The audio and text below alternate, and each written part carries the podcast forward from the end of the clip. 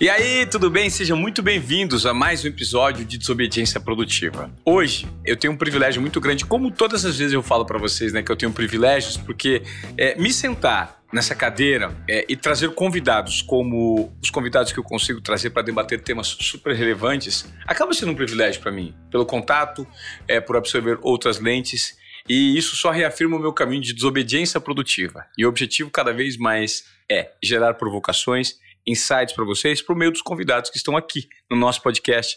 E hoje é, eu recebo Ilana Casoy, criminóloga, palestrante, roteirista, escritora, é, uma figura ímpar e que está por trás de grandes sucessos. E um específico, né, que eu tenho aqui na minha mão, em livro. Ela me presenteou com um livro, eu estou com ele aqui na minha mão. Eu vou depois dar um insight para vocês.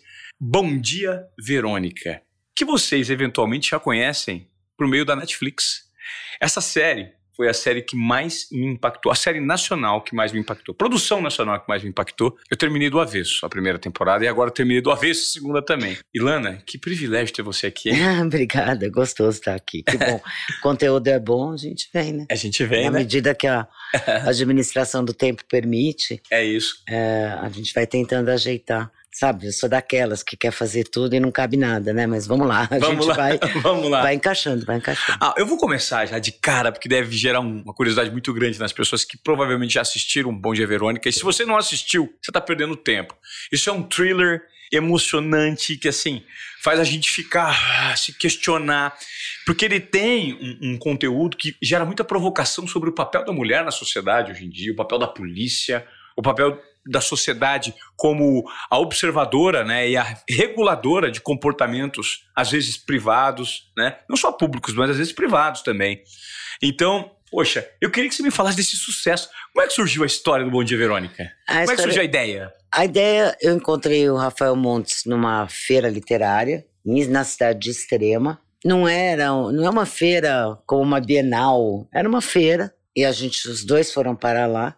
Eu ia dar uma palestra, eu ia dividir um- uma exposição sobre o caso Pesseguini junto com o Dr. Guido Palomba, psiquiatra, uma área bem true crime, onde eu sempre morei, né? Ah, E o Rafael foi lá participar da parte de literatura policial. E a gente se encontrou à noite. E ele era meu leitor. Eu tinha ouvido falar dele, mas ainda não tinha lido nada dele. E ele me, me provocou, né? Na segunda vodka. É, vem pra ficção, vamos escrever. Eu quero escrever uma personagem feminina. Não tenho lugar de fala. Eu, eu sou seu leitor. Vamos escrever junto. E assim, escrever é uma coisa muito solitária, individual, é difícil. E aí eu dei muita risada, falei, haha, imagina, eu na ficção, com toda essa questão do true crime, porque existe uma responsabilidade. Por exemplo, o Rafa, ele pode escrever desculpa Você- te interromper, eu não entendi. A questão do true, true crime. true crime, crime real. Ah, true crime. Tá, True beleza, crime. Entendi. E o Rafa, por exemplo, se ele errar escrevendo um serial killer, ele é um escritor policial, mas eu já carrego uma carga que é um outro tipo de pressão. Só para que o pessoal esteja, que esteja em casa acompanhando, a Ilana, ela trouxe para mim aqui, ela me deu de presente outros dois livros muito legais. Um é Serial Killers, né? Louco ou Cruel, Made in Brazil. E também Casos de Família. Ou seja, você é uma profunda conhecedora do comportamento desses é, malucos, maníacos, Comportamento criminoso. comportamento criminoso, né? que não são só de maníacos, né? Por exemplo, nos crimes de família, que é o livro dos casos de família, que é o caso Nardoni e o caso Richthofen, que tem aqui, é, não são maníacos, são assassinos de família. Outra categoria diferente dos assassinos em série. Outro tipo de comportamento criminoso. processo mental é diferente. Completamente. Então, eu me especializei para. Que, qual é a minha especialidade na vida real? Ah, é entender esses comportamentos para quando existe um- algum crime em andamento, eu possa inferir, construir um perfil psicológico e comportamental de quem está praticando aquele crime. Não necessariamente quando já se tem um suspeito. Muito mais importante é justamente quando ainda não tem um suspeito. Então, vou te dar um exemplo. Fui chamada numa investigação de um, de um cara que estava matando adolescentes em Belém do Pará. Quando eu cheguei, tinha mais de 20 suspeitos. Todos eram homossexuais, porque as crianças foram encontradas sem bermuda, eh, nuas. uh, da cintura para baixo, na onde a polícia inferiu imediatamente que era alguém ou pedófilo, homossexual. E aí depois que eu fiz o perfil, não era, ao contrário. Então aqueles 23 já caíram todos por terra. Era justamente diferente, era alguém eh, que poderia estar atravessando algum problema na sua sexualidade, mas não homossexual. Ao contrário, uh, heterossexual. Então, é, informações como essa uh, que entram num perfil vão ajudando a polícia a diminuir, a, fechando, a ir fechando né, o foco. Eu gosto de usar o exemplo daquele filme do Kevin Costner, do beisebol, que tem uma cena muito interessante, como ele vai fechando a concentração. Não sei se você lembra dessa cena. Eu lembro desse filme. É. Esse, o nome desse filme, se não me engano, é por amor, não é por amor. Não lembro o nome, mas ele vai fechando. Ele vai... Fa... Inclusive, ele, ele usa um termo que é assim, acionar mecanismo. É isso. Ele fala acionar mecanismo. É, vai... é e ele vai fechando, fechando, é. fechando, e é isso que o perfil tem que fazer. Uh, tem que fechar para a polícia entender, a investigação ficar mais barata e ficar mais eficiente. Ou uh, seja, você trabalha diretamente com a polícia. Ah, sim, em vários casos já trabalhei com a polícia, uh, em, porque eu tenho um conhecimento muito específico. Ó, crime em série é tão raro. Não dá para você colocar uh, uma pessoa especializada nisso dentro dos quadros da polícia fixo, entendeu? Mas claro. é mais interessante que tenha uma consultoria sobre isso de alguém especializado que estuda isso fora. Ou em crimes de família. Então, o meu conhecimento, como é muito profundo nessas áreas, eu colaboro. Nossa. E aí eu também tenho a, a troca não é monetária, tá? É, a troca é de material, de vida, porque, obviamente, na hora que eu participo, eu estou emprestando um conhecimento que, afinal, para que, que eu estudo, e ao mesmo tempo estou recebendo a experiência real e os casos reais, os detalhes sobre esses casos que resultam em livros. Uau! Eu vou ficar um dia conversando com você, então, tão curioso que eu sou, porque eu, eu, eu inclusive vivi, Ilana, uma experiência com um, um, serial killer. Uau, agora quem quer ouvir sou eu. Eu vou te contar. Hum. Olha, eu tinha me esquecido disso e eu acabei de me lembrar. Conta agora? Conta já. É? É. Então vamos lá. Nossa, isso nunca tinha se tornado público. É engraçado, é curioso e vai se tornar público agora. Na verdade, isso foi, saiu uma reportagem na época, na, a época, na revista hum. Época, e o meu nome não foi citado. Uhum. Foi citado apenas como, como eu era funcionário de uma emissora, apresentador da Globo estava uhum. presente. O que aconteceu foi o seguinte: eu fui passar o Réveillon uhum. de 2018 em Presidente Venceslau, a minha hum. cidade natal. Uhum. E fui convidado para casa é, de uma amiga. É, essa amiga, o irmão dela era meu melhor amigo de infância. Uhum. nós fomos passar esse Réveillon festa, com uma bandinha tocando e tal, uma piscina, e nós chegamos, né, um pouquinho antes para virada do ano, e eu levei duas garrafas de vinho. Uhum. É, porque eu queria beber vinho no Réveillon. E no interior a pessoa bebe uísque ou cerveja. É muito raro uhum. alguém beber uma garrafa de vinho. E eu levei duas garrafas de vinho e, assim, vinhos relativamente bons, né? Uma qualidade boa. E quando eu cheguei, coloquei, falei com, com uma pessoa que estava gerenciando a festa e falei: ah, Nossa, você trouxe esse vinho? que interessante, eu vou colocar, você quer que eu coloque num decanter para você? Eu falei, nossa, mas que cara interessante. Não, o cara até sabe do decanter. Sabe, é. Lidar com, um nível de, de conexão, com uma uhum. voz rouca, um cabelo arrepiado, diferente uhum. e tal. E assim, evidentemente, assim, ele se mostrava homossexual, assim, uhum. sabe? Mas super, super descolado e uhum. super conectivo. Uhum. E eu me encantei, falei, nossa, quem é essa pessoa que eu nunca vi, né? Aí a Gisele, a, a dona Fé falou assim: o, o, meu amigo, na verdade, falou: Esse aqui é o mordomo da Gisele. Aí o cara tá tomando conta de tudo aqui e tal. Uhum. E o nome do cara, apresentou o cara pra mim, falei, fiquei encantado. O cara me serviu vinho, pá, pá. Eu falei assim: pô, eu queria tomar depois na virada, e você viu a gente tão bem. Eu falei assim: vamos fazer um brinde aqui, prazer de conhecer. Eu falei, você tem uma voz tão incrível, então você, você já pensou em ter um programa de rádio e tal? Ele me contou toda uma história. Ah, tá. Corta. Fiquei encantado pelo Drica. o nome é, o apelido era Drica. Isso dia 31, dia 1 uhum. Na manhã do dia 31, 12 horas antes da festa, e três dias antes da festa, mas não 12 horas antes da festa, a cidade amanheceu meio estarrecida com um mutilador em série que uhum. tinha aparecido. Dois homens apareceram três dias antes com o pênis mutilado, e na manhã, outro cara, uhum. três, terceira vítima, tinha aparecido na manhã do dia 31, mutilado. E tava todo mundo comentando na cidade. Eu lembro que a, emissora local ali da Rede Globo foi fazer reportagem e tal. Todo mundo lá. E eram mendigos tinham aparecido. Mendigos, moradores de rua, né? E principalmente que abusavam de álcool. Muito bem, a gente né, ficou chocado com essa história. O fato é que cinco dias depois eu já tinha voltado para São Paulo, dia 5 de janeiro. Pegaram e o mutilador era, era o Drica. Drica. Era o Drica. E o Drica ficou um tempo cuidando dos meus filhos, porque ele era o mordomo. Ai, mas ele jamais ia atingir seus filhos. Não ia atingir. A parada meus... dele não era essa, né? Não era essa. Era, então, é porque quando volta na nossa cabeça esse dá um medão, né? Dá um medão. Fala assim, poxa, eles estavam dormindo uma hora. Não, deixa que eu levo no quarto, eu vou lá no quarto, levo, uso e tal. O fato é que ele tinha um ele foi pego porque a investigação da polícia pegou algumas câmeras é, em lugares públicos uhum. e ele tinha mutilado quatro ou cinco pessoas já. Uhum.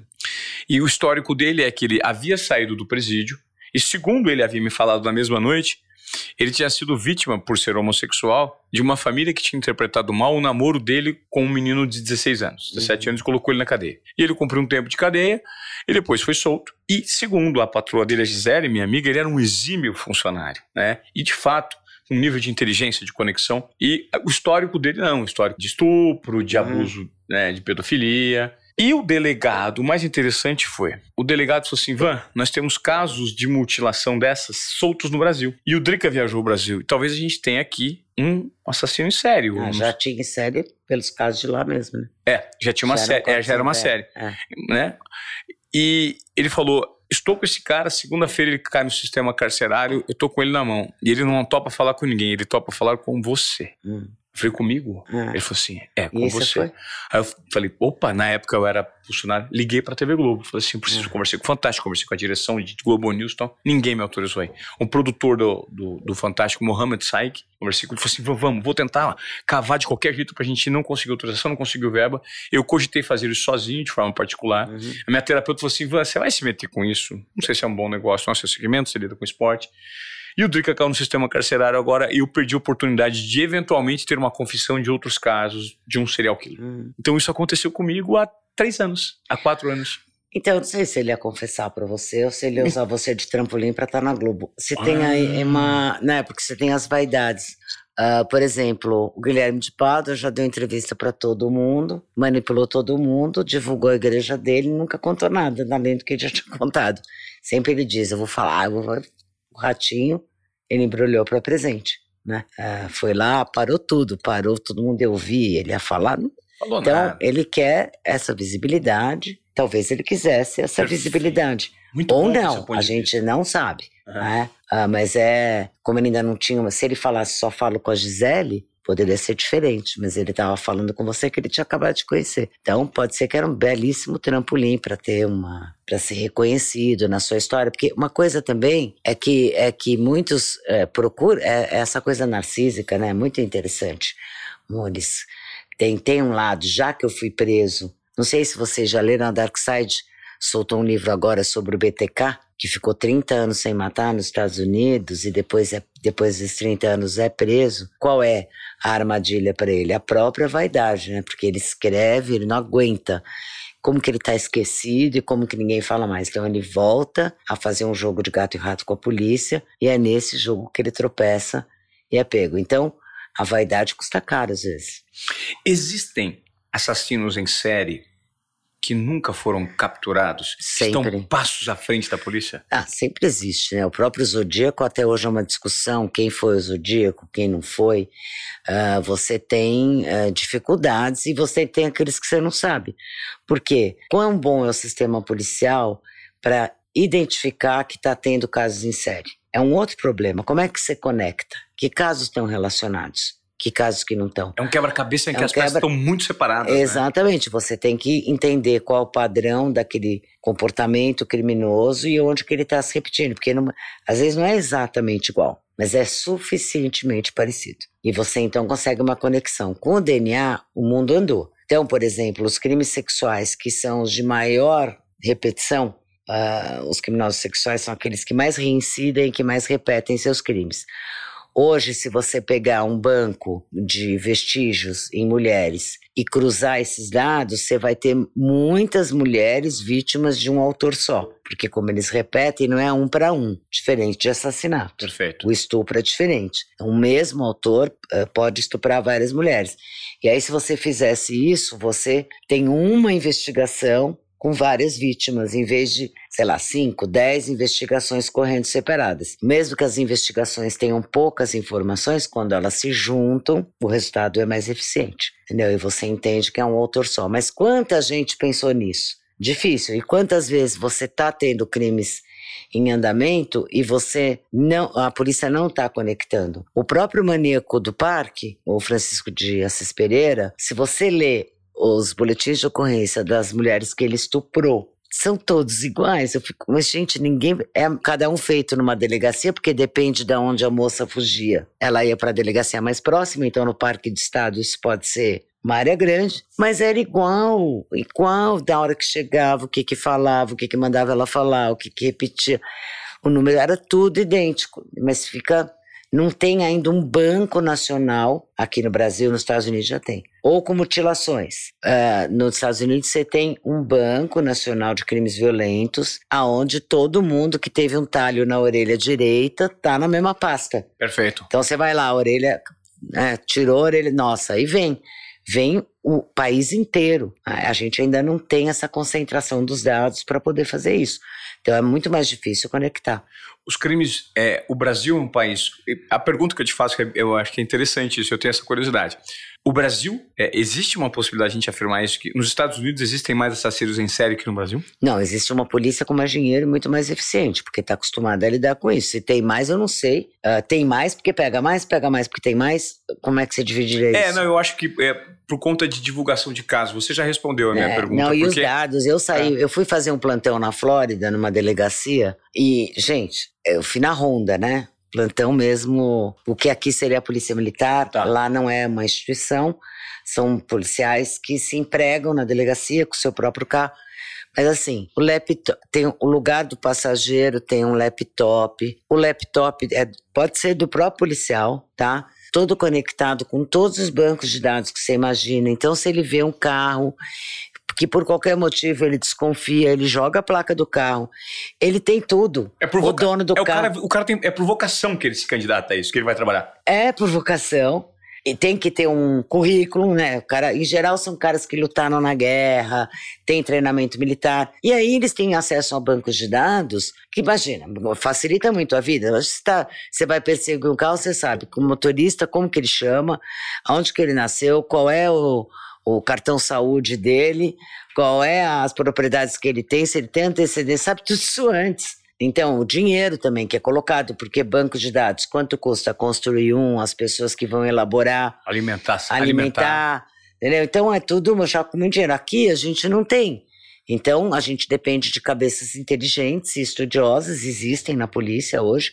Hoje é muito diferente do que já foi. Quantos delegados que eu conheço, gente, que são doutores, fizeram doutorado, fizeram universidade, fizeram mestrado, fizeram doutorado. Investigação. De tudo que eles quiserem, de todos os conhecimentos. É, então, você tem hoje é, pessoas que estão muito bem estruturadas no conhecimento, vão a congressos, assistem, né? O congresso não é festinha de encontro anual, vão, nas, dão palestras, compartilham. Então, a gente tem um nível de conhecimento, mas para ter congresso, o Estado tem que bancar. Cadê o Brasil? Né, bancando congressos, tem que dar dinheiro. Ah, isso tem um custo. Montar com vários. As pessoas têm que ter licença das suas funções para estarem no congresso aprendendo. Quantas horas pode gastar de estudo por ano? Remunerada. Né? É Você vai ter que ficar 12 horas de plantão e chegar em casa e estudar um pouquinho. Claro. Isso tem que ser dentro do horário que você está se dedicando ao seu trabalho. A gente tem muito pouco dinheiro. Ô, Ilana, a gente. É, Bom Dia Verônica, depois eu vou voltar para o próximo Bom Dia Verônica, porque era de fato uma série que ela me deixou mais impactado do que Seven. Opa. Seven é bom, hein? Ela me deixou, eu não vou falar mais, ela me deixou tão. Porque o final foi tão improvável que eu falei assim: o quê? É, mas acho que Seven traz muito uma realidade americana. E é. a gente tentou que o Brandão fosse muito brasileiro. Mas por isso, é, por isso é, que eu, eu, é. eu, na proporção, a realidade americana que eu vi com Kevin Spacey, que é aquele maluco que fez aquilo, o Brad Pitt e, e o Morgan Freeman numa interpretação maravilhosa dos dois, conseguiram casar, né? Dois perfis. E, e quando eu vi o Eduardo Moskovski atuando daquela maneira, junto com a Camila Morgado, Eu até, inclusive, te perguntei. O personagem, no caso de Bom Dia Verônica, falei que não ia falar, já tô falando. Ele, ele reverberou no lado humano de cada. No, na lado, no lado pessoal? Eles ficaram impactados? Ah, eu acho que sim. Para fazer, tem que se impactar. Né? As pessoas me perguntam: você ficou mais fria? Se eu ficar mais fria, eu não escrevo mais nada. Não, então, é claro que eles ficaram impactados, porque sem impacto, o que, que significaria? É trabalhando o impacto que teve neles que eles conseguem, os, não só nesses personagens, nessas personagens, eh, tanto do Moscovis quanto a Camila Morgado, conseguem, eles nunca são, eles sempre são, eles se emprestam, né, para personagem que eles que é uma qualidade. Eles têm essa habilidade, né? Eles têm essa habilidade. Acho que para eles também foi difícil, porque dois personagens, gente, eu sei que quem mata, a gente deseja no mínimo a morte. Mas uh, o que eu tento dizer, outro dia haters entraram na minha página não estou desculpando o crime, mas entendam, o crime é um recorte de um momento da vida daquele indivíduo. É igual você estava falando do Drica. Na, a, aquele momento, ele é. Mas ele tem outros recortes. É. O cara é filho, o cara é pai, o cara é irmão, o cara é amigo, o cara é funcionário.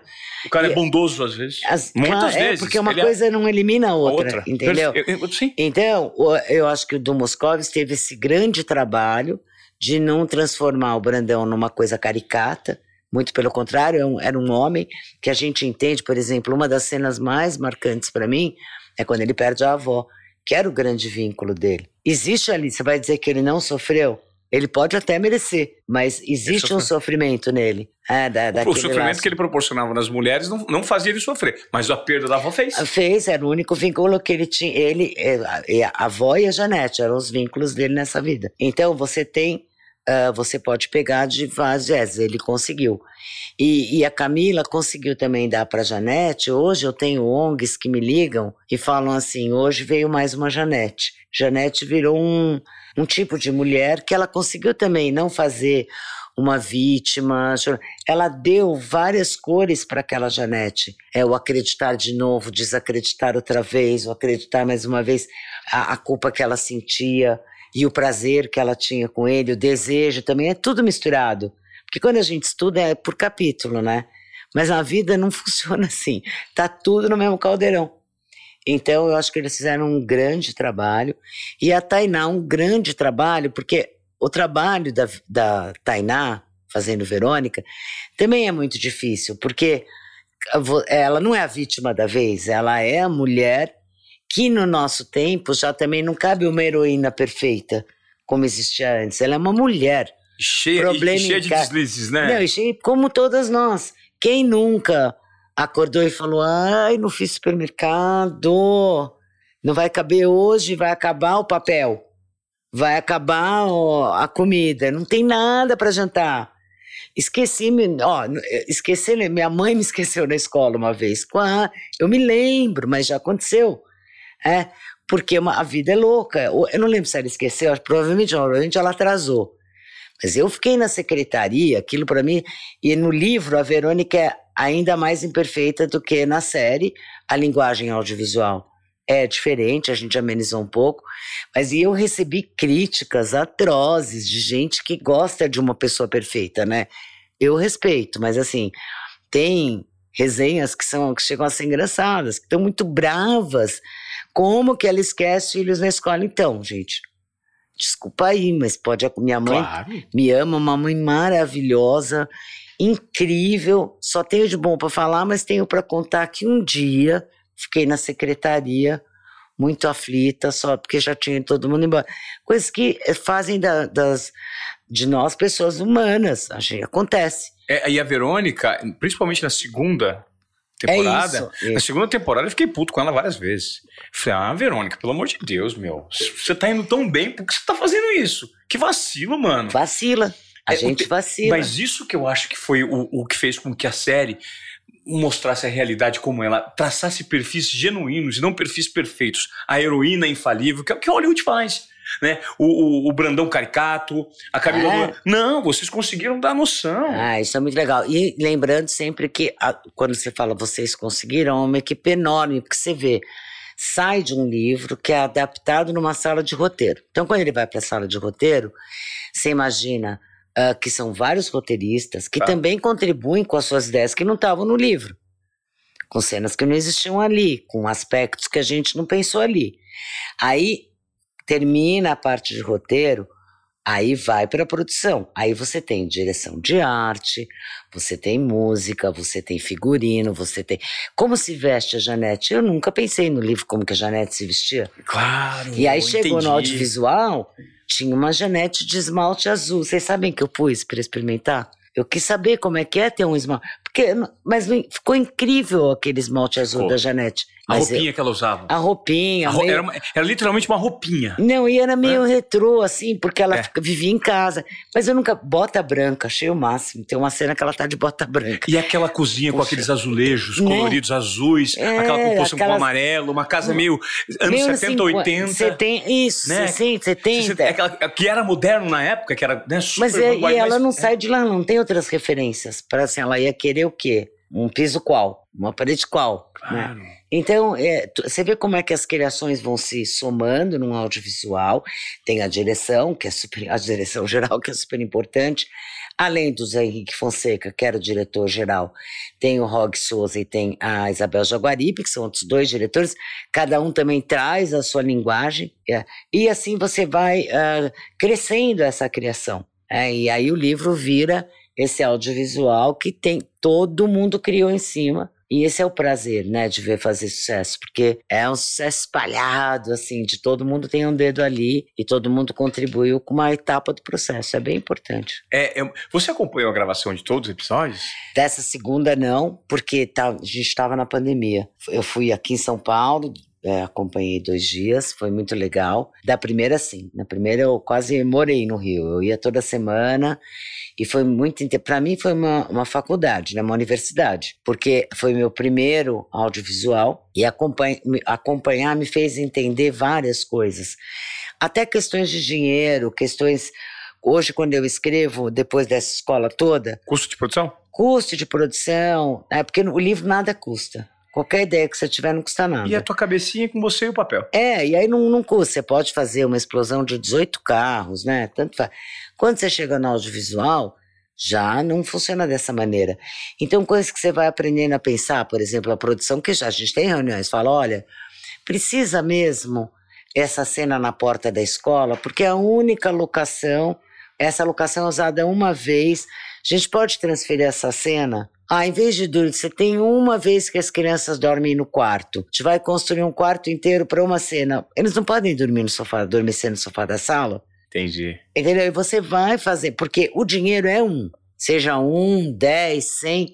Nele tem que caber tudo que você quer contar. Então, se você não gastar num quarto que vai usar uma vez para mostrar um, um adolescente dormindo, esse dinheiro vai melhorar a ser outras cenas que não podem ser modificadas. Eu queria que, entender como é que foi o trabalho que você, enquanto uma profunda conhecedora desse segmento, emprestou de conhecimento é, para os protagonistas. É, como é que foi esse one-on-one, né? Esse um a um, por exemplo, com a própria Tainá, com a, com a, com a Camila, com o Moscovis. Como foi esse contato para que eles pudessem chegar a esse nível de construção e acabamento de personagens Ah, tão, bem, tão bem feitos? Eles me procuraram, eu estou sempre à disposição também. Ah, eles, por exemplo, a Camila é uma pessoa que devora livros, ela leu muito. Ela teve uma pesquisa muito intensa sobre violência contra a mulher. O Du ficou bem mexido, porque ele falava: gente, esse cara é muito ruim, esse cara é muito mal, difícil construir. É, mas ele conseguiu, foi premiado, enfim, maravilhoso. É porque ele, o personagem dele era muito imprevisível. Quando dava aquela mudança, a virada então, de chave. É um clique, né? Tava, aquele clique, aquele clique um talvez é a coisa mais apavorante. Tem um serial killer lá, lá no Nordeste que ele falava assim pra mim: aí o vento mudou. E aí pronto. Quando o vento mudou, ele matava. Ele via crianças brincando, ele tirava em pares tal, ele levava pra mata pra pegar açaí ou pra pegar não sei o quê, buriti. E aí lá o vento mudou. Então é um clique mesmo, às vezes, né? outras vezes não é.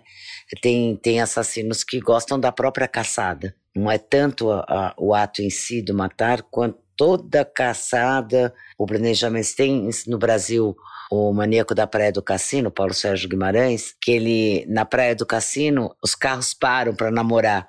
É, e ele vinha rastejando pelas dunas, vestido de roupa camuflada, escolhendo essa ação para ele de escolher o carro, escolher as vítimas, rastejar, surpreender. Este era, esta era a adrenalina dele. Matar já era porque acabou todo esse processo. Então, cada um é diferente. E aí, na ficção, e, tem que ser verossímil, né? Sabe, sabe que eu, eu, eu, a gente até já mudou do Bom Dia Verônica para outros cases.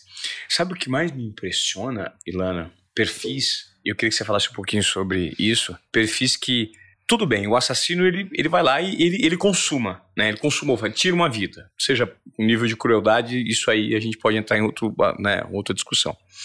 Mas o que mais me gera é, assim, falta de entendimento é saber o que ocorre na cabeça daqueles que por muito tempo, por uma janela de tempo muito grande, estão cometendo aquele crime com a mesma pessoa, com o mesmo grupo de pessoas.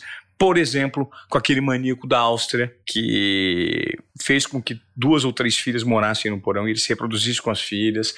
Eu assisti um filme, é, não foi recente, faz um tempo, que foi aquela. O, o nome do filme é um número, que é a quantidade de dias que a Campucci, eu não lembro do, o, o, primeiro nome dela. Não sei se é Renata, Camila. Kátia. Kátia, é alguma coisa. É, tá, eu sei qual Campucci. É, Campucci é uma alemã, austríaca, se não me engano, ah. ou alemã. É, é o sequestro de não sei o que lá, Campucci. E ela ficou presa. Ela foi presa na infância. Cresceu lá até. Cresceu num cubículo. E depois, quando se tornou adolescente, passou a ser abusada. E o abusador, né, o, o monstro que estava custodiando ela lá, ele fazia todos os tipos possíveis de abuso. O que essa mente recorrente com a mesma pessoa de infringir. Mas é que isso precisa entrar na cabeça dele, não na sua. Você não uhum. entende, mas ele entende que ele é dono dela. Então, para ele não há um limite. Ou pode ser isso, ou pode ser ele entende que a, que a outra pessoa é uma extensão dele. Uh, então, é, é difícil, é, é um caso a caso.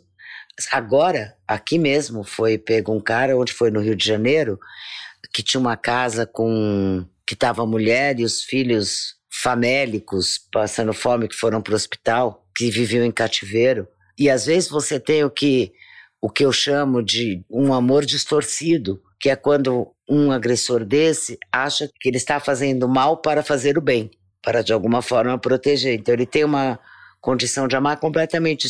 Muitos assassinos de família são assim. Um cara que faliu que vai perder tudo e que na fantasia dele, a família dele não vai aguentar ter que viver na miséria, na pobreza, perder casa, a vergonha, a humilhação, e ele mata, todo mundo se mata, porque ele salva todo mundo de passar isso dentro da cabeça dele. Logicamente não é uma realidade, mas é a dele. Então, cada caso que eu acho essa parte mais difícil, é entrar na cabeça uma mente tão perturbada assim, né, tão desequilibrada, entrar lá para entender, enxergar com a visão daquela pessoa e não com a sua. Claro, Por isso que quem faz meu trabalho não pode julgar, porque se você tem um pré-julgamento, você não consegue fazer isso. Você tem que tentar de novo. Estamos lá no beisebol. Você tem que tentar limpar todo o entorno. Acionar pra, mecanismo, né? Acionar mecanismo para você entrar dentro daqueles olhos e não ficar se perdendo nos seus porque lógico que eu não vou concordar com isso. E eu entender como funciona a dinâmica mental não quer dizer que eu concordo.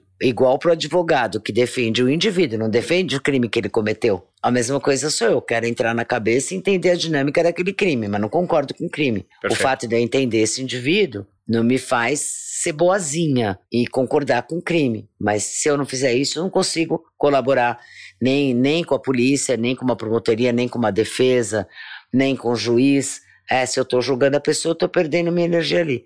Já colaborei com um juiz, por exemplo, que ia fazer um interrogatório com um bandidão, assim. Difícil de interrogar.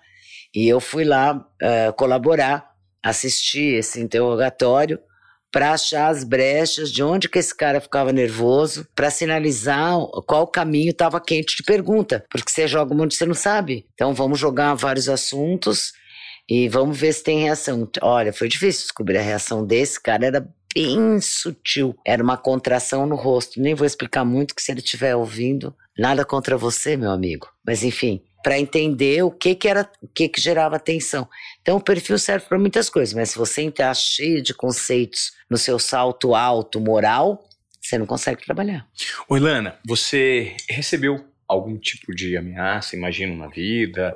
É, muitas, poucas, nunca. Levo para delegacia na hora. Não tem nem nem esperma. Agora com as redes sociais tem muitos haters, né? Meu meio que tento ignorar. Ninguém me ninguém me ameaçou de morte numa página minha. Mas teve um cara especialmente quando eu comecei, que ele me, eu tinha cabelão assim que nem tá agora, e ele me chamava de Rapunzel e dizia que ia me encontrar na morte. E aí eu me orientei com o meu terapeuta, né, como lidar uma coisa dessa, além da polícia. Aí foi super simples, eu cortei o cabelo, o cara perdeu o interesse imediatamente. Se ele me chamava de Rapunzel, o foco dele estava no cabelão. Tava na, no imaginário na dele. fantasia é, que ele alimentava. Que era, tinha que ser, porque essa, as mulheres que são vítimas de crime em série, elas não são elas, elas são símbolos. Ele não estava falando comigo, ele estava falando com o Rapunzel. Ah. Ele me colocou como símbolo de alguma outra coisa na vida dele. Então, na hora que eu me personalizo para quem sou eu, já não interessa mais, porque eu não estou representando a mulher que ele odeia ou a figura que ele odeia, entendeu? Poxa, que interessante. É, como é que surge o seu, o seu interesse e, e sua trilha de mergulho lá no início da carreira para ter essa bagagem que você traz hoje para esse nível de consciência a ponto de aconselhar, ajudar um juiz a fazer uma pergunta, a ponto de fazer uma série incrível como Bom Dia Verônica e, Cara, e, orientar os perfis? As pessoas acham que é um acontecimento, assim, não tem, é um caminho. Uh, Sua vocação, eu, né? Curiosidade eu tive sempre. Tá. Mas eu sou formada pela FGV, Administração de Empresas, trabalhei 20 anos nessa profissão.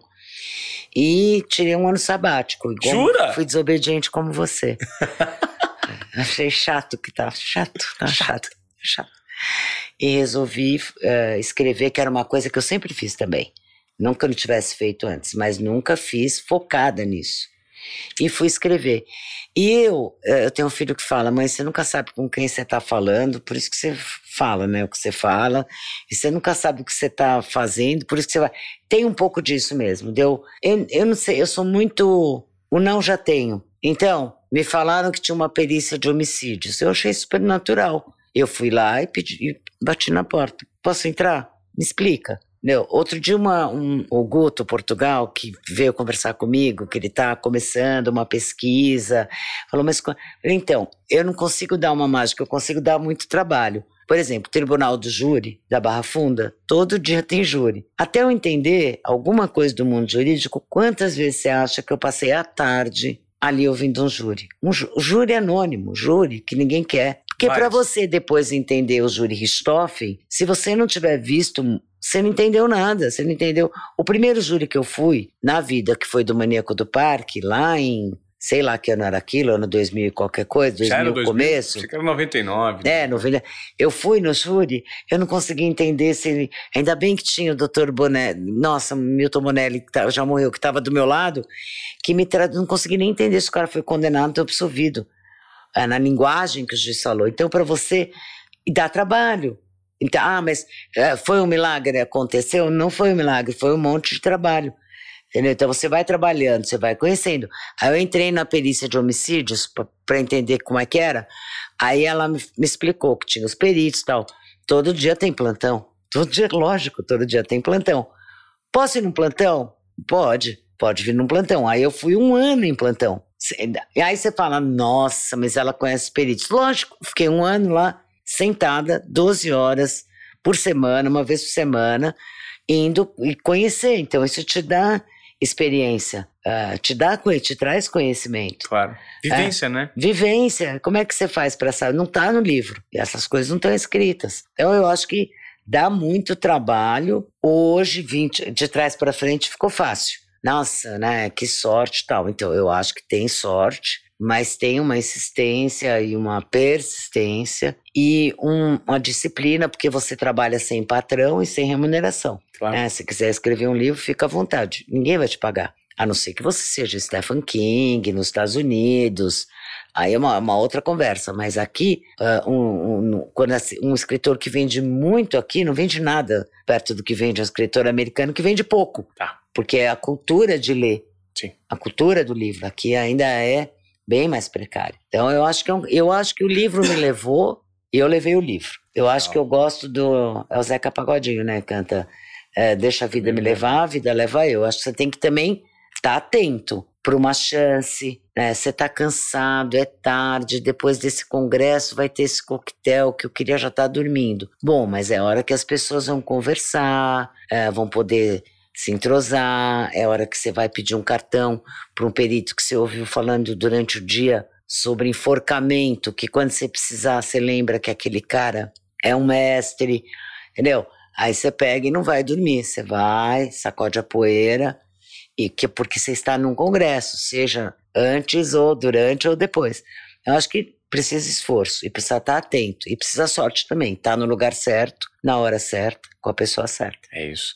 E eu vou te dizer uma coisa. Eu, eu fiz uma pergunta para você sobre se a recorrência de serial killers nos Estados Unidos é maior que aqui no Brasil. Você já me deu uma resposta e e essa resposta fez total sentido lá, as evidências, né, e o trabalho, ou seja, aparece muito mais, então dá a sensação. Eu, você, não, não, não me limito ao Aldrica. Eu tenho um amigo de infância que é o serial killer. Olha só qual deles. Será que eu falo aqui? Será que ele pode viver? Ele tá preso. É o maníaco de Parelheiros. Ah, tá. Então não fala o nome dele. Eu não falaria. O Maníaco de Parelheiros. Entendi. O Maníaco de Parelheiros, é... ele, ele era meu amigo de infância. Ele era incrível. Então, mas é que é por isso que eu te falo do recorte. É? Porque assim. Incrível. Ele é incrível. horrível criminalmente. Pessoa horrível. Isso não quer dizer, olha, se todo, todo assassino parecesse Fred Krueger, menos vítimas no mundo. A gente se ligava e saía correndo. É isso. É, eles podem ser incríveis e isso é o grande atrativo para conseguir seduzir vítimas para estar em lugar que eles querem, como eles querem, entendeu? Então, se você for um cara muito. Aí você tem, por exemplo, no crime sexual, você vê isso bem. Um cara que é truculento, um cara que não tem essa habilidade social, ele vai fazer um sequestro, um rapto da vítima dele. Ele rouba a vítima e porque ele não tem a habilidade. Mas os que têm usam a habilidade. Perfeito. São extremamente sedutores, inteligentes. Vai devagar, vai conversando com você na internet, vai obtendo informações, vai surfando. A caçada que eu falei que pode ser a adrenalina do cara. Né? Vai na conversinha, e aí vai pegando, até que ele te encaçapa. Agora, para isso, precisa ter uma habilidade social que nem todos têm. Então, do que vai abruptamente e sequestra a pessoa, rapta a pessoa, até aquele que é o gênio da sedução, tem vários, vários tipos. Ah, então, é difícil de entender mesmo. E é difícil de aceitar o resultado. É como que pode ter. Agora, te falo, em geral, os em série, as vítimas são os símbolos, não são elas, eles não estão tá, não tá matando o Ivan, a Ilana, Eduardo, a Giovana, está matando o que essas pessoas representam, entram no símbolo, na simbologia dele. Pode ser por um trejeito que lembra alguma coisa, pode ser por um modo de vestir, pode ser por um jeito de usar o cabelo. É, tem vários exemplos de várias coisas que podem ter sido o gatilho deles para ser aquela vítima e não a do lado. Helena, eu vou fazer a última pergunta para tá. você. Tá. Durante o seu estudo, é, né, a sua trajetória como um todo, qual é o caso que te mais gerou é, é surpresa, ou impacto, ou um perfil que você tenha notado, um, um, enfim, algo que você possa pensar assim? Eu, eu imagino que são muitos, Não, né? é o de agora. É sempre o de agora. Porque o de agora é o que eu tô dentro. Tá. É o que eu tô sonhando toda noite, é o que eu tô tentando entender como que esse tiro veio de lá para cá, se tivesse vindo de cá para lá, onde que tá, como que pensou esse cara, quantos crimes anteriores. Então, esse mergulho, no caso que você tá, eu tô com um caso real agora. É. Uh, é um menino de 12 anos que, que morreu, que ainda tá em sigilo. Cara, me conformo, eu sonho com ele rezo por ele, porque é difícil. E aí você tá na cabeça desse cara que fulminou esse menino. É mais fácil estar tá na pele do menino do que estar tá na pele de quem matou esse menino. E, mas se eu quiser ajudar a solucionar, eu preciso entrar na cabeça. Então, Você sempre... pode falar qual foi o crime, não? Não, não ainda pode. não, porque vai tá. ser identificável. Mas assim, uh, difícil se colocar na cabeça do, do algoz, né? Tá. Fácil se colocar no lugar da vítima ou, ou do, do, pai da vítima ou da mãe da vítima. Agora, na cabeça do cara é asqueroso, é difícil. Então, eu acho que em todo caso eu fico muito balançada nessa etapa uh, de entender o comportamento criminoso daquele caso. Então, eu me balanço. E se eu perder a capacidade de me balançar, eu perco a capacidade de escrever. Daí você pode ler o processo, que vai dar na mesma. O meu livro pretende não ser o processo. Perfeito. O processo é chato, né? Tá bom. Ilana, eu queria muito agradecer a sua participação aqui no Obediência Produtiva. Eu ficaria mais um dia conversando com você. É, Tem tantas curiosidades. A gente falar de filmes, de cinema, Tem de situações. Muito né? Muito rico. Mas, ó, gratidão pelo seu tempo. Eu espero que você que acompanha até aqui assista primeiro. Se você não assistiu o Bom Dia Verônica ainda, você, você Ai, é gente, feliz. maratona pra gente ter a terceira temporada. É isso. Vai ter a terceira? É isso que eu queria. Ué, depende de vocês. Quanto mais gente maratonar, curtir, comentar, isso é trend nas redes e tal. Lógico que a dona Netflix vai olhar assim e falar: Ah, Eu já senti lá, na, eu te- terminei a segunda, eu senti que tem continuidade. não, claro que tem. A gente. A, a minha história com o Rafa foi escrever uma trilogia: Bom Tá. dia, boa tarde, boa noite. Tá. E vamos lá, a gente já tem a história. Ótimo. Vocês não Então vamos saber? maratonar, vamos É. maratonar Netflix primeira e segunda temporada. Ilana, obrigado pelo seu tempo, foi um privilégio e eu espero que você Obrigada. volte. Obrigada, eu. Se Deus quiser, volto sim. Tá bom. Valeu.